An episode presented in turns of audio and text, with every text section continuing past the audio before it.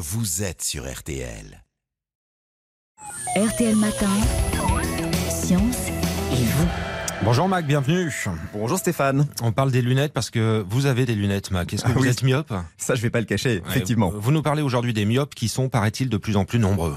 Oui, Stéphane, la myopie ne fait pas de bruit, mais c'est une épidémie qui se répand aux États-Unis. La proportion de myopes dans la population a bondi de 66% en 30 ans et la France suit la même tendance.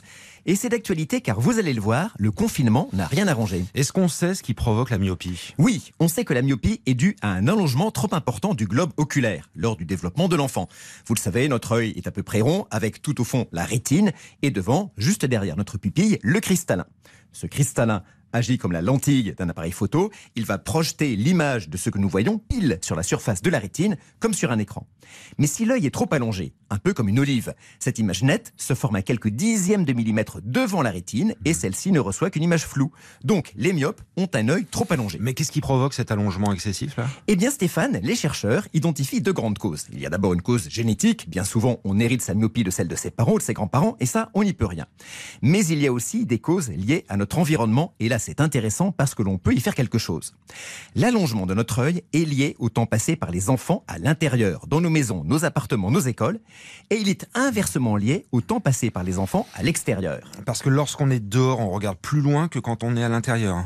Alors en effet, à l'extérieur, on sollicite plus sa vision de loin, mais on manque encore de preuves expérimentales à ce sujet. On soupçonne surtout la lumière extérieure, celle du soleil, de susciter la production par notre corps de vitamine D, de dopamine, d'autres neurotransmetteurs qui empêcheraient l'œil de s'allonger lors de la croissance.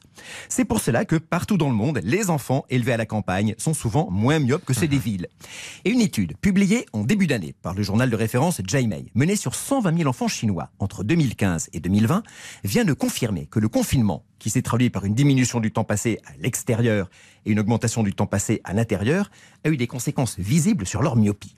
Les chercheurs ont observé que chez les enfants âgés de 6 à 8 ans lors du confinement, la fréquence de la myopie était de 40% à 200% plus élevée que celle d'enfants du même âge observés au cours des 5 années précédentes. Mais si ces enfants retournent à l'extérieur et repassent plus de temps à jouer dehors, est-ce que la myopie disparaît? Non, malheureusement, car lorsque le phénomène d'allongement de l'œil s'enclenche, il est malheureusement irréversible. Alors, il va progresser plus ou moins vite, mais on reste myope à vie.